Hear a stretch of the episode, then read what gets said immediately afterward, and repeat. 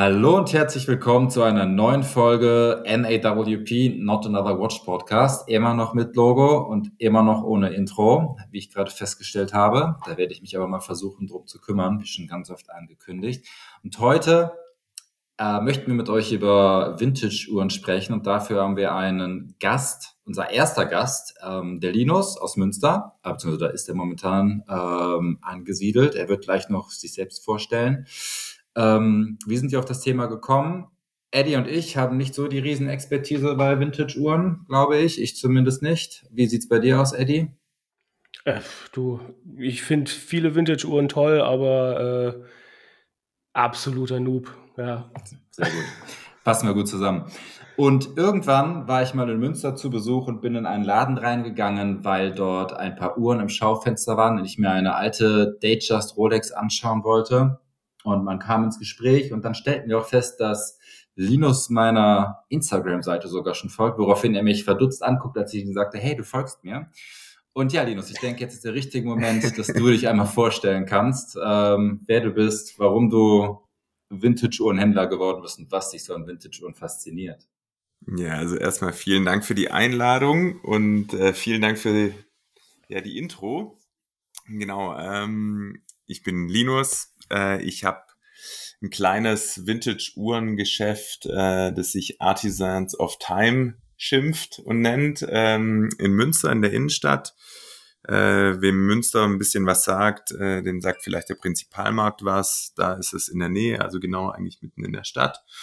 Und ähm, bin da so ein bisschen an das Ladengeschäft zumindest so ein bisschen wie die Jungfrau zum Kinde gekommen.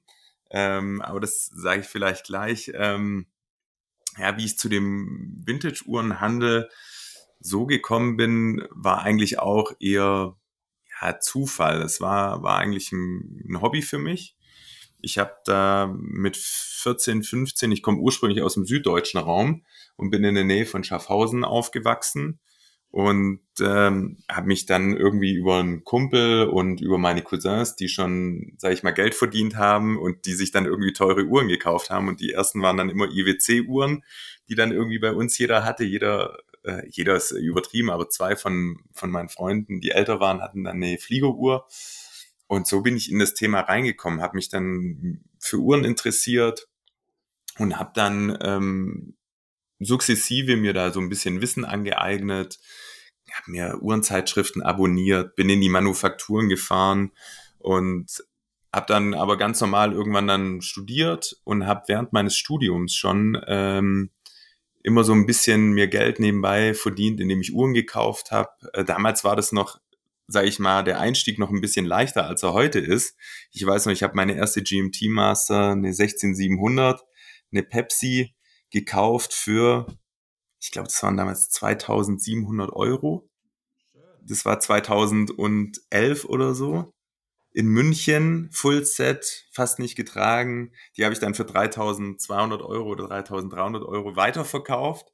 Da hatte ich mal 500 Euro wieder in der Tasche.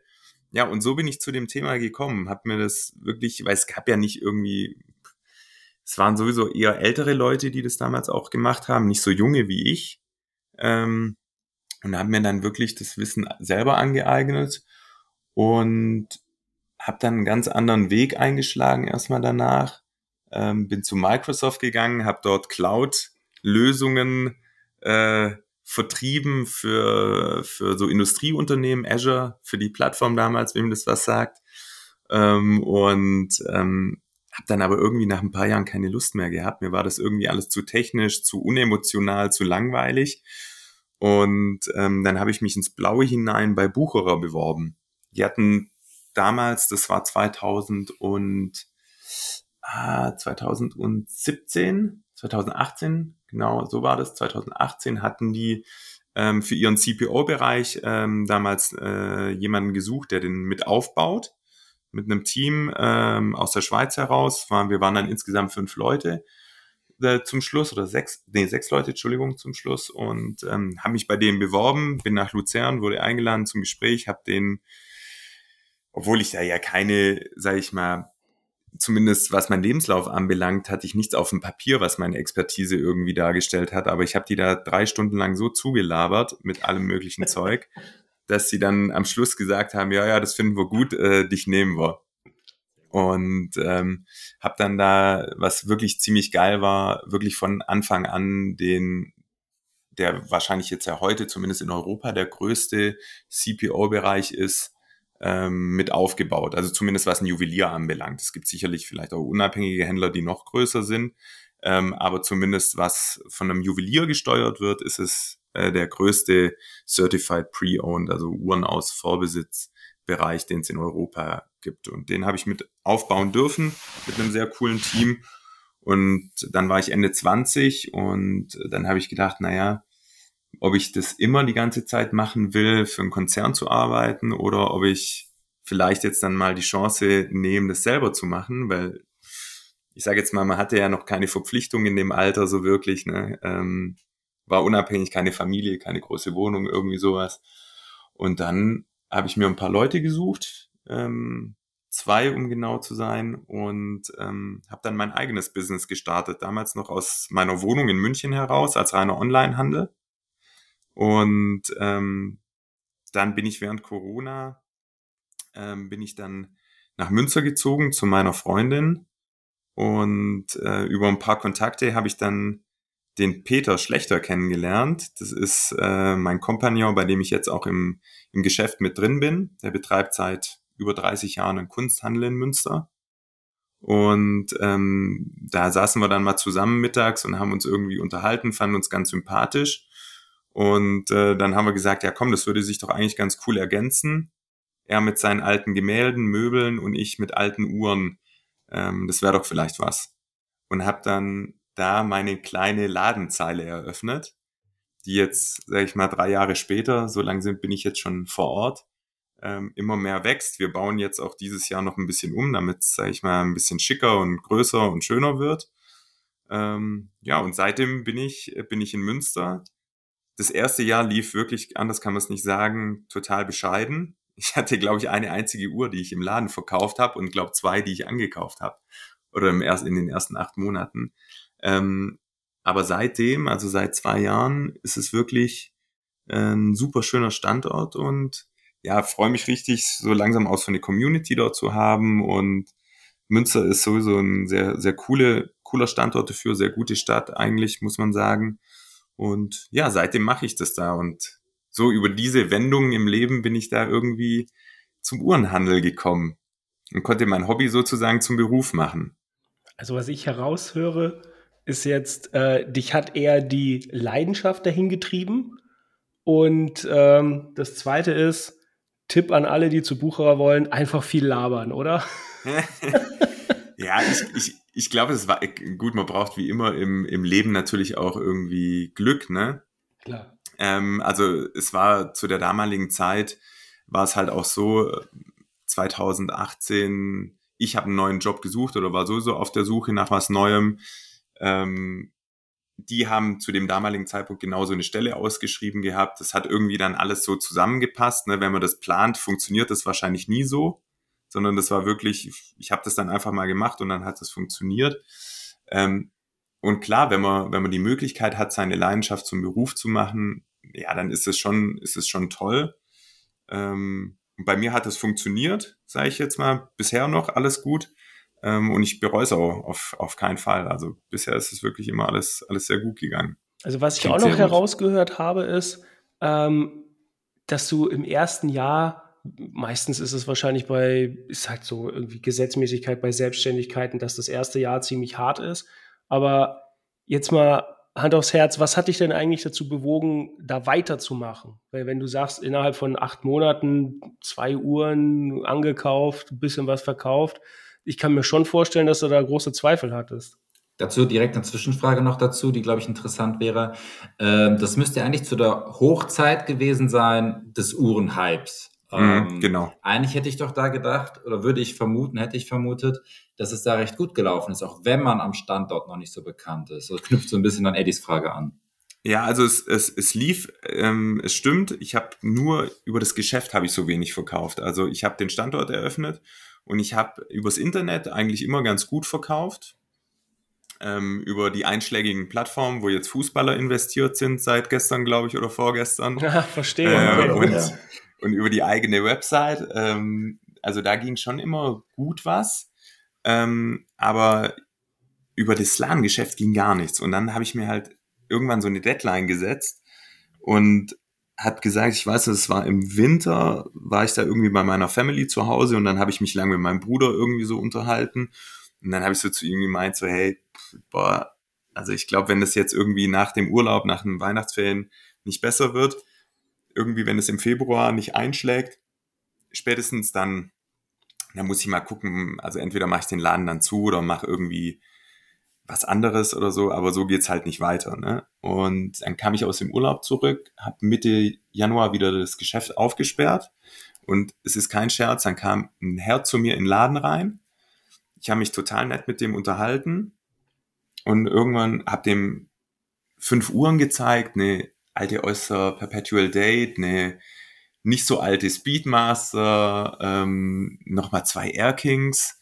Und dann sagt er so zu mir, nach zwei Stunden labern, ja, okay, also ich nehme die alle. Und dann ich so, ich, ich, so, ich so, okay. So, ich dachte erst so, hä, ist das jetzt ein Scherz? Äh, und dann er so, ja, nee, machen Sie das alles fertig. Ähm, ich muss jetzt sowieso noch, ich gehe jetzt noch mit meiner Frau schnell hier Mittagessen drüben im, im Gasthaus. Äh, und dann komme ich wieder, machen Sie alles fertig, machen Sie die Rechnung fertig und alles. Und dann komme ich, zahl und dann nehme ich die Uhren mit.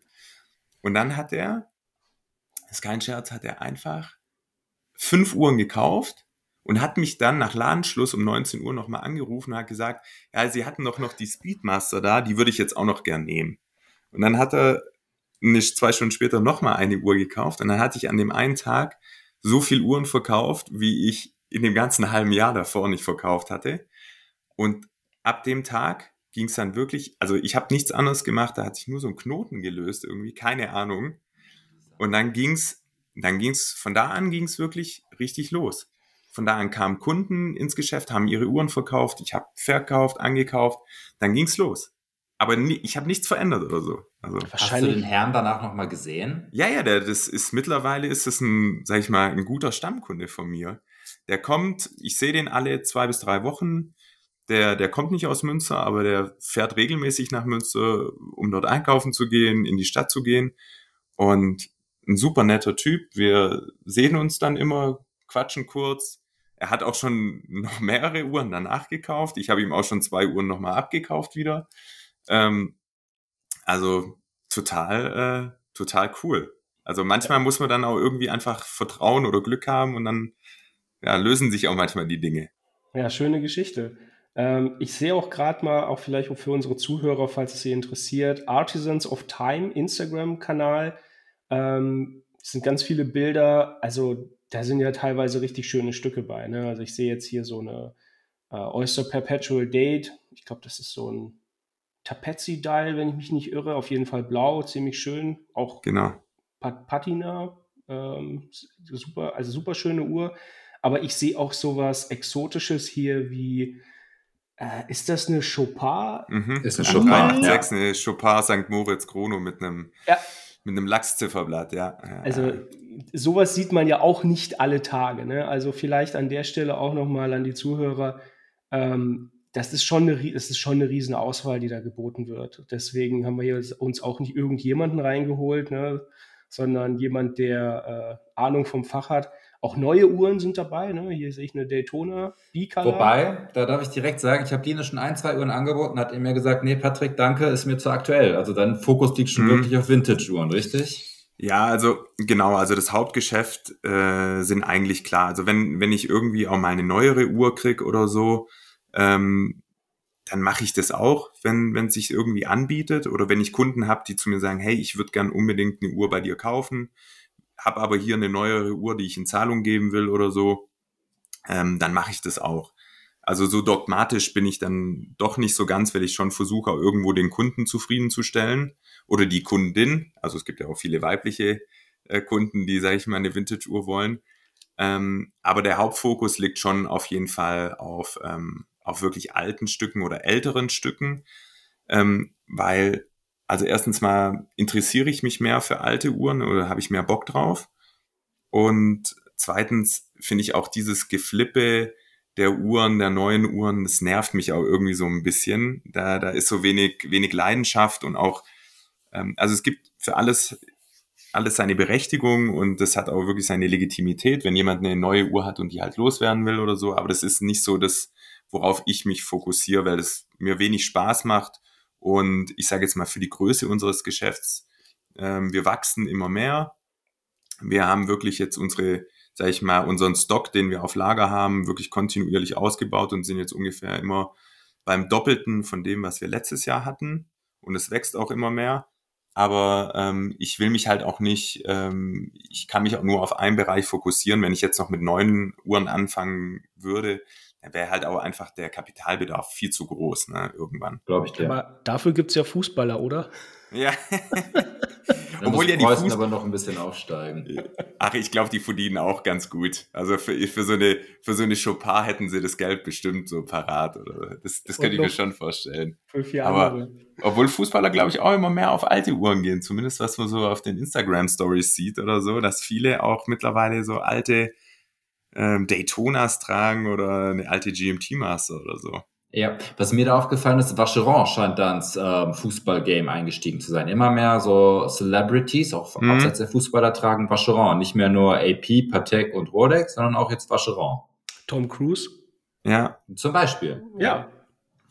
Aber ich glaube, das, das ist so, sowieso so eine, so eine Wellenbewegung. Ich sehe das ja auch bei mir, bei mir im Geschäft, was die Leute nachfragen, ähm, weil halt jahrelang jetzt immer Rolex so gehypt war, also noch schlimmer als die Jahre sowieso schon zuvor. Es war ja immer, sage ich mal, die Nummer eins Marke, aber die letzten Jahre war es ja noch noch viel schlimmer, mhm. ähm, dass die Leute auf andere Marken jetzt ausweichen, weil sie halt auch nicht mehr wollen. Jeder trägt, sage ich mal in Anführungszeichen, eine Rolex. Und deswegen sagen sie sich, ja komm, es gibt doch auch noch was anderes Cooles. Eine wunderschöne alte Vacheron Overseas oder beispielsweise auch so ein AP äh, kann, kann, äh, äh, die Perpetual-Kalender, die, ja. sage ich mal, preislich noch ähm, okay sind, halbwegs bezahlbar sind, äh, wo du richtig viel, viel Uhr für, in Anführungsstrichen, moderateres Geld noch bekommst. Also Verstanden, also, ja.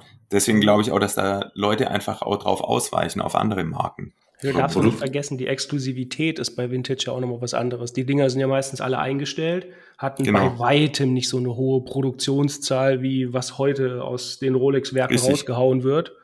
Ähm, und die hat Geschichte, ne? Genau. Also jeden Tag geht auf der Welt irgendwo ähm, eine Vintage-Uhr kaputt, verloren, wird geklaut, wird vielleicht schlecht geserviced und dafür, deswegen ist irgendwie was dann nachher nicht mehr passend. Und deswegen handle ich auch fast ausschließlich mit Vintage-Uhren, weil das ähm, Preisrisiko auch ein viel geringeres ist. Also auch für mich als Händler. Ne, die Spekulation bei neueren Modellen, man hat es ja jetzt letztes Jahr vor allem sehr stark gesehen, als die Preise so runtergerauscht sind. Es ist eine unglaubliche Spekulationsblase in, in dem Game bei neueren ja. Uhren drin. Und als Händler, wenn du auch nicht diese riesen Marge hast bei neueren Stücken, wenn die dann plötzlich um fünf oder zehn Prozent im Preis fallen, dann, dann stehst du doof da, ne? Dann hast du im schlimmsten Fall hast ein paar tausend Euro in Sand gesetzt. Das kannst du vielleicht ein, zweimal machen. Aber wenn du, sag ich mal, ein kleinerer Händler bist, dann beim dritten oder vierten Mal, dann bricht dir das irgendwann das Genick. Und das hast du halt bei den alten Uhren nicht so, weil die, da sind die Preise zwar nicht, die sind auch stark gestiegen, aber nicht in dem Verhältnis gestiegen einfach. Und ja, vor allem der Markt, auch, ja? sorry. Nee, nee, nee alles nee. gut. Ja, vor allem, das hatten wir auch schon mal kurz angesprochen, Eddie und ich, vor allem sind die Preise bei den Vintage-Uhren, bei vielen Modellen ähm, kontinuierlich weiter gestiegen, obgleich die Hyped-Uhren gefallen sind. Die, wie du schon richtig gesagt hast, Linus, weil die Uhren gehen kaputt, ähm, es, wird, es werden nicht mehr, es werden weniger und deswegen die Sammler, die darauf Lust haben, die den Wert kennen und zu schätzen wissen, zahlen die Preise und es wird halt, es werden weniger Uhren, dadurch steigen sie im Wert, obgleich der Hype bei den genau. Hyped-Modellen halt weggeht. Ja, und, mein Vater hat das mal Baumumwicklungsrate bei Autos genannt, bei Oldtimern. Ja, ja, genau. Ja, also der Rowan Atkinson, glaube ich, ähm, Mr. Beam-Darsteller, der hat ja schon ein paar McLaren F1s geschrottet. Genau. Äh, und dann sind die Preise von den alten, die noch da sind, natürlich gestiegen. Also betriebswirtschaftlich verdammt clever. Aber wir haben auch noch einen zweiten Themenblock mit ein paar Fragen vorbereitet. Wollen wir da mal einsteigen? Was ja, sagt ihr dazu? Gerne. Da hätte ich direkt eine Frage, die ein bisschen an das Thema gerade anschließt mit dem Stock, den du hast. Gibt es, gab es ein Modell, wo du dachtest, das geht ganz schnell weg, was aber einfach nicht weggehen wollte? Ja, ich hatte, ich hatte vor zwei Jahren, es äh, war eine, äh, eine GMT Master, eine 167513, also eine Bicolor-Variante, äh, mit einem braunen Zifferblatt, Tritiumblatt, ähm, ähm, also die, die Root Beer, wie man sie ja immer so, so spitznamenmäßig nennt, wirklich traumhaft schöner Zustand, relativ wenig getragen, irgendwie, also wirklich eine tolle Uhr zwar keine Box und Papers, aber da gebe ich sowieso nicht so viel drauf, muss ich ehrlicherweise sagen. Ist natürlich schön, wenn es dabei ist. Aber das Wichtigste ist, dass die Uhr passt. Also, dass die Uhr korrekt ist, dass sie gut ist, dass da alles in Ordnung ist. Ähm, und die habe ich eingekauft, hab die preislich war die auch wirklich attraktiv. Und die ging und ging und ging nicht weg. Also wirklich ums Verrecken ging die nicht weg. Ich habe, ich glaube, die lag ein Jahr, bis ich die dann äh, verkauft hatte. Und ähm, es war total komisch. Also manchmal steckt man da wirklich nicht so drin. Ich hatte auch schon, ich hatte mal eine, eine ganz alte, eine alte Sinn, wo ich so gedacht habe, boah, das wird schwierig, die zu verkaufen. Es hat keine drei Tage gedauert, dann war die weg. Also manchmal, manchmal steckt man da auch nicht so drin, ne? Ja, Sinn ist ja, die, die Marke hat ja mittlerweile seine Hardcore-Fans. Ne? Also für einige gibt es Sinn und nichts anderes. Mhm. Wahrscheinlich kam der Käufer aus Raum Frankfurt oder Offenbach, wenn ich, jetzt mal schätzen. Ja, das war ein Westfale. Ich glaube, der kam irgendwo so Bielefeld die Richtung oder so kam der her. Ja, okay, dann hat Sinn echt ganze Arbeit geleistet. Dann lass mich da direkt noch anknüpfen. Du sagtest gerade, ähm, die Uhr muss korrekt sein. Box und Paper sind nicht so wichtig. Ähm, ich verstehe, denke ich mal, aus Sammlerperspektive, Box und Paper sind für einen Sammler, der einfach das komplette Set haben möchte, wichtig, macht mit der Uhr aber nichts. Interessant wäre jetzt äh, für mich an, als quasi Laie bezüglich Vintage, Frage an Vintage-Experten, was macht denn eine gute Vintage-Uhr für dich aus? Worauf achtest du, wenn du einkaufst? Für den Laden oder und divergiert das davon, worauf du achtest, wenn du sie privat für dich kaufen würdest? Nee, also ich kaufe genau gleich für den Laden, wie ich für mich selber kaufen würde. Also das, da gibt's keinen Unterschied. Also alles, was ich im Laden hab, würde ich auch privat, sage ich mal, genau so kaufen. Ähm, und da mache ich keinerlei Unterschiede. Was, was halt eine richtig, was heißt eine richtig gute Vintage-Uhr ausmacht. Das Wichtigste ist, dass sage ich mal, alles period correct ist oder, oder authentisch aus der Zeit ist. Ne? Nicht, nicht nur, dass die Uhr original ist, sondern dass er halt auch authentisch ist. Das ist das Wichtigste, weil du kannst natürlich ein originales Zifferblatt haben oder originale Zeiger, die aber vielleicht 20 Jahre später als Serviceteil produziert worden sind. Dann ist die Uhr original, da ist nichts dran, sage ich mal so, aber sie ist halt nicht mehr authentisch aus der Zeit. Ne? Das hat dann natürlich gewichtige Preise, je nach Modell höhere Preisunterschiede zur Folge oder geringere. Ähm, das muss man dann immer je nach Modell auch sehen. Aber ich finde, das Wichtigste an einer Uhr ist, dass, dass sie ehrlich ist, also dass sie, dass sie aus der Zeit passt. Ähm, ich finde es auch nicht schlimm, wenn eine Uhr, deswegen, also mich, mich nervt die Frage, muss ich ehrlicherweise immer sagen, wenn Leute mich fragen, ja, ist die Uhr, ist die unpoliert oder ist sie, ist sie nicht poliert worden? Also erstens mal die meisten Händler, die behaupten, wenn die Uhr 60 Jahre alt ist, dass sie noch alle genau erkennen können, ob die Uhr mal poliert wurde oder nicht poliert wurde. Oder die dann sagen, die wurde auf keinen Fall poliert in den letzten 70 Jahren. Das ist meistens, finde ich zumindest, ist es Bullshit. Also klar, es gibt Hinweise darauf, dass du sehen kannst, ob eine Uhr nicht poliert wurde oder ob sie eher poliert wurde. Das geht schon über, über die Kanten, über die Phasen. Das kann man schon sehen unter dem Mikroskop. Aber es gibt auch Leute, die die Uhren aufbereiten können, die die so gut aufbereiten können, dass du am Ende des Tages nicht mehr siehst, ob diese Uhr äh, mal, sage ich mal, ob die umgetragen war oder ob die einfach nur richtig gut aufgearbeitet worden ist. Also von dem her, die Uhr muss einfach stimmig sein und dann ist immer das Wichtigste, ähm, dass du auch wirklich jedes einzelne Teil überprüfst. Also die Details sind halt bei Vintage-Uhren total wichtig. Und da kann dir auch, also es geht mir ja auch nicht anders, ich kenne auch nicht jedes Detail von jedem Modell immer. sondern was halt das Wichtige ist und deswegen kauft man auch dann, denke ich, am Ende des Tages immer einen Händler mit, der dir die Arbeit abnimmt, die Recherche, sage ich mal, durchzuführen. Weil ich schaue mir wirklich jede Uhr an, wenn ich wenn ich keine Ahnung habe irgendwie von einem bestimmten Teil, ob das damals so gebaut wurde oder nicht, dann hole ich mir die Bücher, dann gehe ich in die Foren rein, dann dann suche ich mir alles zu dem Modell, zu der Referenz raus und beschreibe die Uhr dann auch so ehrlich wie möglich. Ja, und schreibe dann hin, wenn ich weiß, okay, da ist mal was getauscht worden. Ähm, das ist ein Serviceteil. Ähm, ich kann oder ich sag, die Uhr hat eine sehr gute Substanz, aber höchstwahrscheinlich ist sie irgendwann mal poliert worden aus den und den Gründen. Also das finde ich immer, das ist aus Händlersicht das Wichtigste, dass du halt einfach ehrlich agierst. Und wenn du eine alte Uhr kaufst, dann solltest du natürlich darauf achten, dass sie, finde ich, so authentisch wie möglich aus der Zeit ist. Es ist natürlich so, dass es geht, ist bei mir ja im Laden genauso, dass ich Uhren habe, wo ein Servicezifferblatt oder auch mal Servicezeiger verbaut worden sind. Das ist ganz normal, weil früher wurde das einfach so gehandhabt. Heute achtet jeder darauf, dass möglichst keine neuen Teile verbaut werden. Früher war das ganz normal. Also früher wurde einfach, sollte die Uhr so neu wie möglich wieder aussehen nach dem Service. Und da wurden die alten Teile. Kannst du da so eine, ähm, eine grobe Zeitspanne nennen, wann das gekippt ist? Wann wurde es den Leuten wichtig? Weißt du das? Als der Markt, als der Markt für Vintage-Uhren dann so richtig Fahrt aufgenommen hat, also im, im, vor so ungefähr zehn Jahren, würde ich sagen. Okay. Da, da hat es so angefangen, dass die Leute dann wirklich gesagt haben, so, ah, ist es noch ein Tritiumblatt oder ist es kein Tritiumblatt?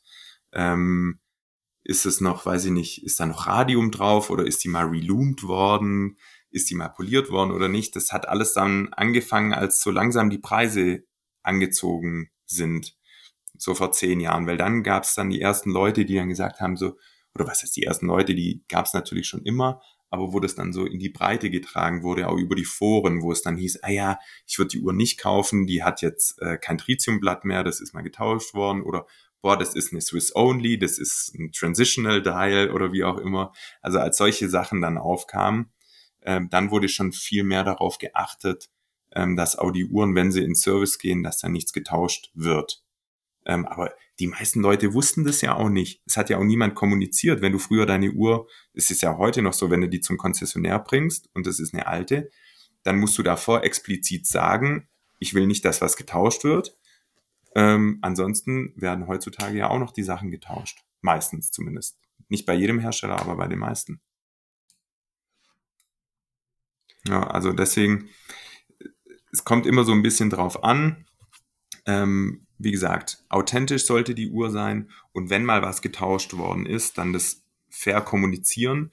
Bei manchen Leuten ist es ja auch so, wenn du, wenn du eine alte Uhr willst, ich sage jetzt mal eine alte Submariner und da ist halt dann mal irgendwie das Zifferblatt getauscht worden, ein neueres, dann hast du zwar noch, hast du noch immer eine hammergeile Uhr, du hast aber den Riesenvorteil, dass du preislich geringer einsteigst, ja das, also die ist noch immer original und alles, ja, vielleicht ist dann halt das Zifferblatt aus einem späteren Jahrzehnt oder vielleicht äh, aus einer späteren Phase, aber du kriegst trotzdem eine super schöne Uhr für halt dann einen geringeren Preis. Du musst es, es muss es halt auch immer dir wert sein, sag ich mal, dieses Mehrgeld dann auch ausgeben zu wollen.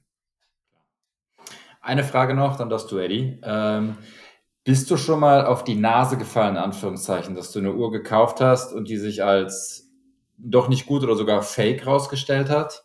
Ja, ja, ja, ja. Also das bleibt, bleibt glaube ich, gar nicht, gar nicht aus. Also ähm, ich habe mal vor einiger Zeit äh, mal eine Omega angekauft, ähm, die, die nicht, nicht, also die ist original, da passt, also passt an sich auch alles. Das Einzige, was nicht passt, ist die Werksnummer zur Referenznummer der Uhr. Ähm, sprich, ähm, das Werk ist, so wie es aussieht, viel früheren Datums als die Referenz, beziehungsweise das Werk wurde zur damaligen Zeit ähm, mit dieser Seriennummer nicht in diese Referenz reingebaut, sondern ich sage jetzt einfach mal, das Werk, was ich habe, das hat eine 1,9 Millionen Seriennummer und in die Referenz, äh, die ich da angekauft habe, sind aber erst Uhrwerke ab Refer äh, Seriennummer 2,5 Millionen reingebaut worden. Ähm, sowas ist mir mal pass ist mir passiert. das kam dann auch erst später, später raus. Ähm, passiert, wird mir nicht, wird mir kein zweites Mal passieren. Ähm, das Lehrgeld habe ich gezahlt. Es ist noch immer, sage ich mal, eine, eine korrekte Uhr, ähm, aber man kann sie halt nicht mehr dann, sage ich mal, als, als solche so verkaufen. Ne? Das geht halt nicht mehr. Also das so ehrlich muss man dann auch sein. Die, die wandert dann halt, sage ich mal, in, in, in die Werkstatt. Dann kann man vielleicht dann mal noch irgendwelche alten Teile davon verwenden, aber die Uhr an sich kann man nicht mehr verkaufen. Ja, das liest man öfter. Deswegen habe ich, ähm, also in Foren zum Beispiel liest man sowas öfter, dass Händler ähm, oftmals halt sehr gut bewusst, unbewusst von den Verkäufern in das Licht geführt werden. Habe ich echt schon in Foren interessante Stories gelesen. Deswegen ja, das, Frage das, jetzt. das gibt's immer. Das bleibt nicht aus. Es ist wie überall in, in der Welt. Wo Geld zu verdienen ist, gibt's halt auch Leute, die einen vielleicht über den Tisch ziehen wollen. Aber es gibt's auch bei Händlern. Ja, also es gibt's nicht nur von Privatleuten, die dir dann irgendeinen irgendwas verkaufen wollen. Aber es gibt auch komische Händler. Ja, das haben wir ja letztens auch, äh, ging das ja auch ein bisschen medial, diese eine Omega. Ich, deswegen, ich wollte gerade fragen, sie hatte nicht zufällig ein äh, rot-braunes Zifferblatt. Ey, da wäre da wär ich, äh, da wär ich schon längst weg aus Münster, wenn ich das Ding für dreieinhalb Millionen verkauft hätte. so schlimm ist Münster auch nicht. Nein. Aber ja, da, da, sieht, da sieht man mal, da ist halt unglaublich viel Geld äh, dahinter äh, in, in diesem Bereich. Und äh, ist, aber ich glaube, sowas ist natürlich schon top-notch. Also sowas passiert nicht alle Tage oder vielleicht passiert es aber auch öfters, als man sich das vorstellen mag. Aber das war natürlich schon echt eine heftige Geschichte. Ne? Ja. So, Eddie, hau raus. Welche Fragen hast du noch? Ich würde gerne eine Sache gerade mal thematisieren. Also man hört ja immer sehr oft von Hidden Gems, versteckte Schätze also sehr speziell auch beim, beim Thema Vintage-Uhren. Und da du ja Händler bist mit Skin in the Game, würde mich interessieren, äh, hattest du schon mal irgendwie einen unerwarteten Fund? Ist irgendwann mal ein Kunde zu dir gekommen, hat dir was angeboten, wo du gedacht hast, so, äh, das kann doch nicht sein, dass ich das jetzt gerade hier in der Hand habe oder irgendeine ähnliche Geschichte, von der du uns berichten kannst? Ja, also es gibt zwei zwei Uhren, wo ich wirklich, äh, wo mir der Mund trocken geblieben ist. Also eine davon durfte ich auch ähm, netterweise, sage ich mal, ankaufen oder da bin ich mir einig geworden mit der Dame.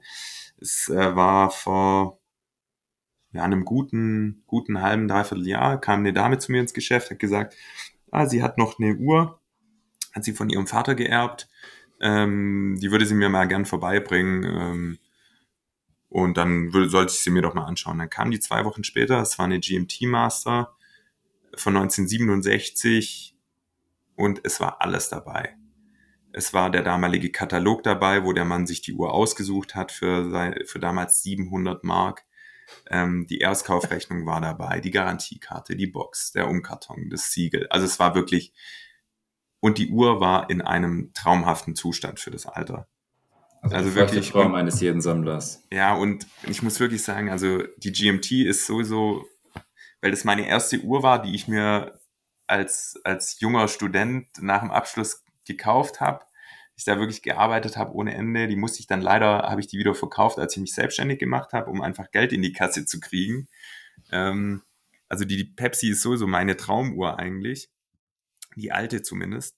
Und das war wirklich schon wirklich ein ganz tolles, tolles Erlebnis. Also das war mein bis dato teuerster Ankauf, den ich da getätigt habe.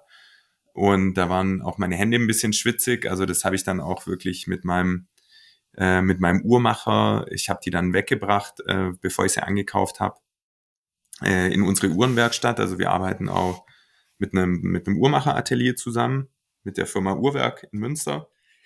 Kann ich nur empfehlen, auch für Leute, die mal eine Uhr reparieren lassen wollen.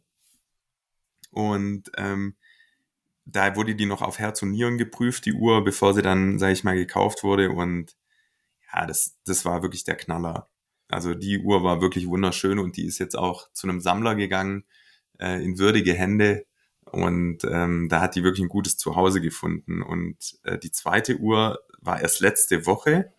Äh, die durfte ich, äh, aber die, sage ich mal, die ist jetzt nicht in den Verkauf gegangen oder, oder die habe ich auch nicht angekauft. Ähm, das war eine Paul Newman Daytona. Ähm, oh. Ja, hat die Dame, hat die Dame, äh, die sie mir gezeigt hat, hat die sich selber gekauft, also noch Erstbesitz. Die sind jetzt am Überlegen eventuell. aber das war, das war wirklich, äh, also so eine hatte ich auch noch nie, nie irgendwie in der Hand. Ich hatte mal bei Bucher, doch, das stimmt nicht, hatte ich mal sowas in der Hand. Aber ansonsten wirklich, sowas sieht man ja wirklich total selten. Und das war schon, schon cool. Also die zwei Uhren waren wirklich, wirklich der Knaller. Aber es gibt so viele andere wunderschöne Uhren, wo man irgendwie da sitzt und denkt so, ja, cool. Ähm, Hidden Gems, ja. Ich finde die, was glaube ich total unterschätzt wird und was glaube ich zumindest in den nächsten Jahren immer noch mehr kommen wird, sind die klassischen Dresswatches. So eine Breguet oder, oder so, die sind preislich noch total attraktiv und du kriegst so handwerklich so fein gearbeitete Uhren, so tolle Stücke, die wirklich für, ja, für weniger als eine, eine, eine Submariner oder teilweise für weniger als eine Omega Speedmaster irgendwie gehandelt werden. Manchmal, ne? Wo du so nebendran stehst und denkst, das kann es doch eigentlich gar nicht sein für so eine Uhr. Ja, da fällt mir ein, ähm, Omega Deville Chrono aus den 60ern, Dresswatch, Vollgold äh, Case. Das geht ja schon so in die Richtung. Ja, solche, genau. Ja. ja. solche Sachen. Oder, oder auch beispielsweise vor ein paar Jahren hätte niemand oder niemand ist vielleicht übertrieben, aber viele Leute auch noch keine Cartier Santos haben wollen, ne, in, in Bicolor. Mittlerweile ist es, ist es eine der gefragtesten Uhren so in dem Preissegment. Ja, und die steigen das, immer weiter. Ja, verstehe ich nicht. ich sehe es auch. ich sehe es auch ja. in meinem Bekanntenkreis, Cartier und Santos und oh toll. Ja, genau. So, wow. Hat die kein Datum für dich oder was ist Richtig, hat kein Datum, ist raus.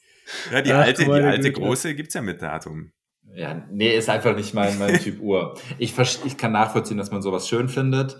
Äh, es gibt ja für alles irgendwie einen Fetisch, aber die Uhr wird mich, glaube ich, nie erreichen. Aber ich verstehe den Nimbus, den diese Marke und dieses Modell hat. Den verstehe ich schon. Car Cartier Santos de Dumont, ähm, eigentlich die erste Fliegeruhr, ne? Mhm, müssen, genau. müssen wir Cartier zugestehen. Also, das, das war nicht die Air King.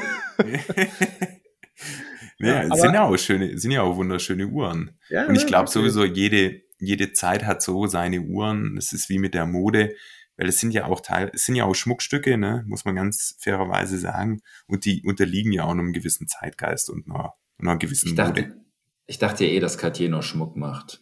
Genauso wie Chopin. ja gut, eine Chanel-Uhr würde ich mir jetzt auch nicht kaufen. Also die, das geht nicht. Aber Cartier Chopin kann man schon machen. Ja, Louis Vuitton hat jetzt naja. was Neues rausgebracht, ne? Ja, stimmt auch. Nein, ich sag das, weil für mich waren Cartier und Chopin lange Zeit immer nur als Schmuckhersteller präsent im Kopf. Wenngleich ich wusste auch, die machen ja auch Uhren. Ähm, aber ich verbinde, ich persönlich verbinde mit den beiden Marken eher äh, Schmuck als Uhren, wenngleich eigentlich Uhren doch so die die Grundwurzel der beiden Marken auch darstellt und sie auch viel für die Uhrenwelt gemacht haben, die beiden Marken. Ähm, wo du gerade gesagt hast, Linus, dass jede Zeit so seinen speziellen Stil hat. Eddie hatte, glaube ich, noch die Frage in den Raum geworfen, ob du so eine Favorite-Zeit hast, ähm, wo du sagst, aus der Zeit stammen die, in Anführungszeichen, für dich schönsten Vintage-Uhren. Also ich würde, ich würde sagen, die coolsten Designs gab es in den 60er und 70er Jahren. Da Was macht haben, das? Ja, sorry, da, bitte weiter. Nee, äh, da, ich glaube, da haben sich die Hersteller einfach am meisten getraut. Also wenn du, wenn du dir zum Beispiel so Breitling, Surfboard, eine Movado oder eine Zenit TV Screen, genauso wie bei Patek auch, ähm, ähm, wo es da die, die TV Screen Uhren gab, ähm, Rolex mit einer Texano oder auch mit einer Oyster Quartz. Da war so viel im Umbruch einfach zu der damaligen Zeit. Da war so ein, so ein Vibe irgendwie, die Zifferblattvarianten, die sie da teilweise rausgeknallt haben, ne? Lapis-Zifferblätter, Steinzifferblätter, Koralle, Holz, also allen möglichen Krimskrams, ne, wo, wo du, wo du heute so denkst, so geil, das haben die damals alles gemacht irgendwie. Ob sich das alles gut verkauft hat oder nicht, ja, ist eine andere Frage. Aber zumindest waren sie total mutig, was das Design anbelangt hat. Ja, vielleicht waren sie aber auch mutig, weil sie teilweise auch getrieben waren. Ähm, weil viele der Modelle sind ja nicht rausgekommen, weil sie irgendwie, weil sie nicht wussten, wohin mit ihrer kreativen Energie, weil halt auch viel wirtschaftlich getrieben war, einfach durch die Quarzkrise beispielsweise.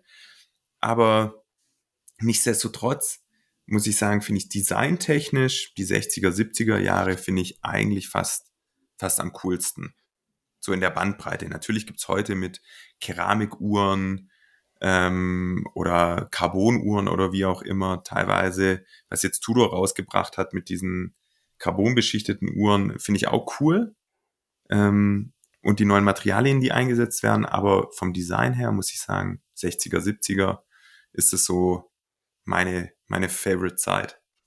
Lass uns das mal kurz zurückstellen fürs Ende des Podcasts, weil da habe ich echt eine interessante Frage mit einer kleinen Zeitreise.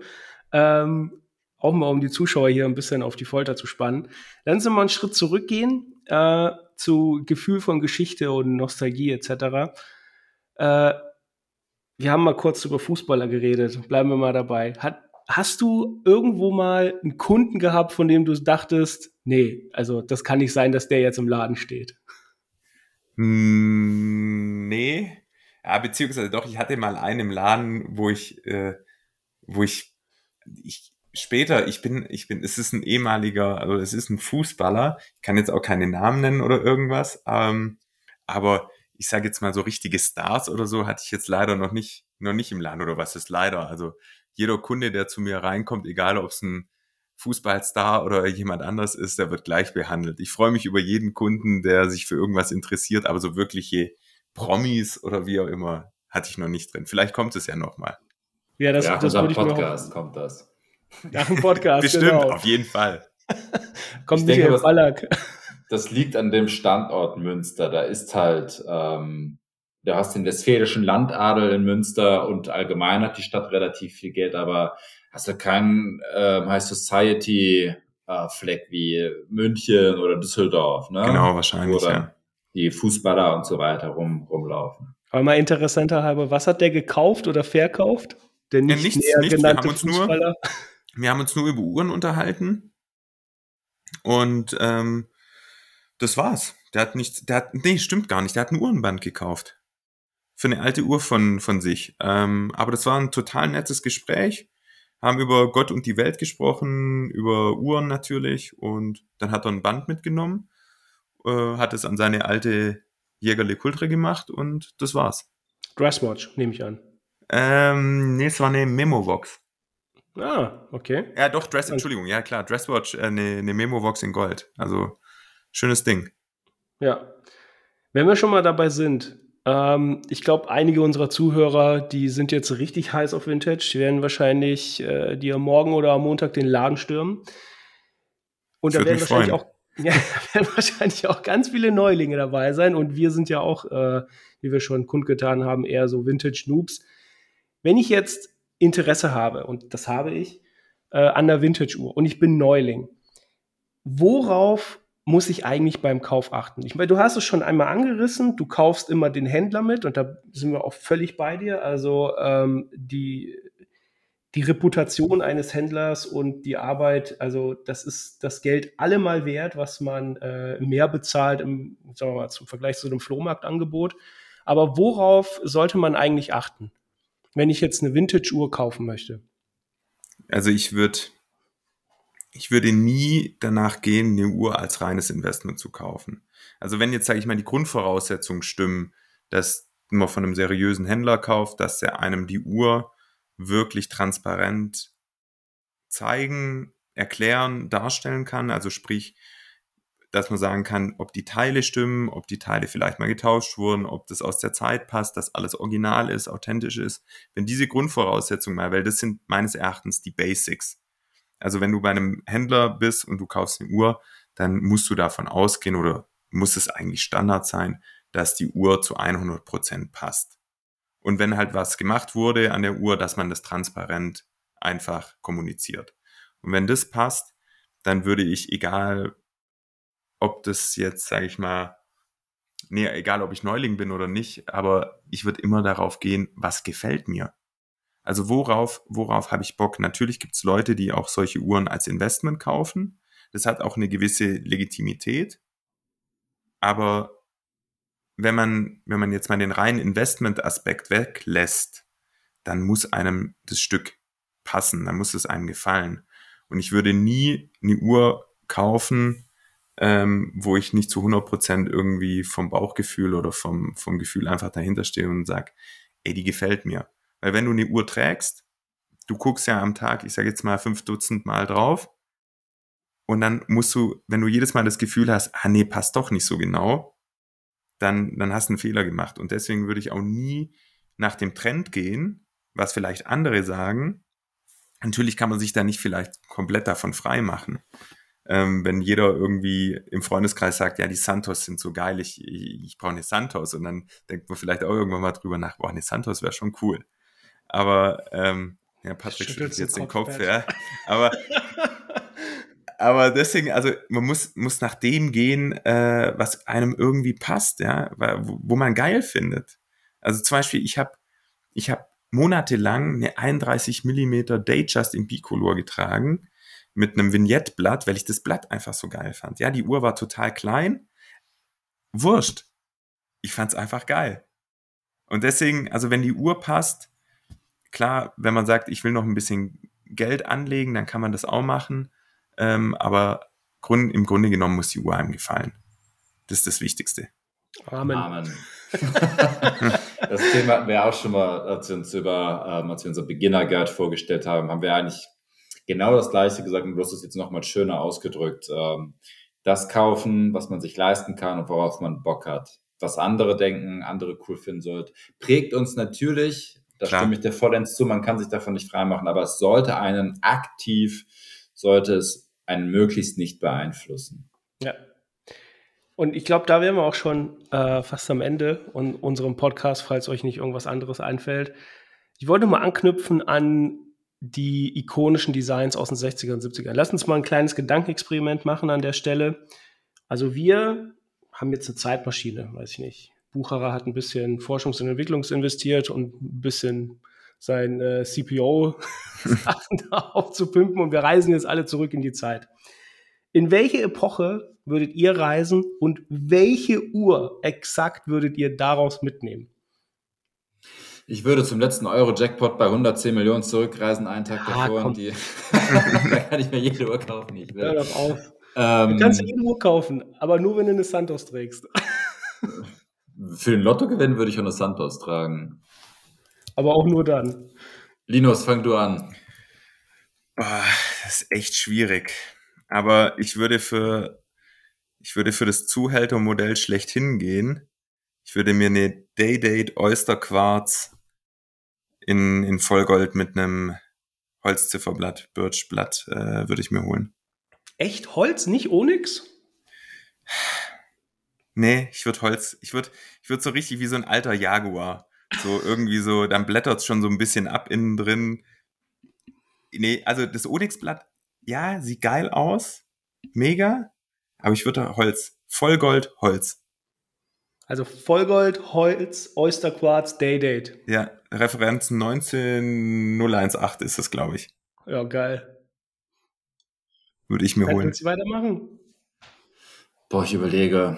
Ähm, wenn ich dann noch das volle Haar aus den 60ern, 70ern hätte mit Koteletten, würde ich mir auch die, würde ich, der Hund sagt Hallo. Ja, der Hund sagt äh, Hallo.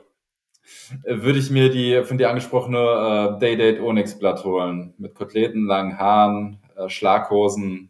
Würde cool aussehen. Also du reist dann auch wieder zurück, ne, in die heutige Zeit. Wenn ich dann die Haare behalte, dann, bleib, dann bleibt es dabei. Da muss man einen kleinen Abstecher über die Türkei machen. Da hat man auch wieder volles Haar.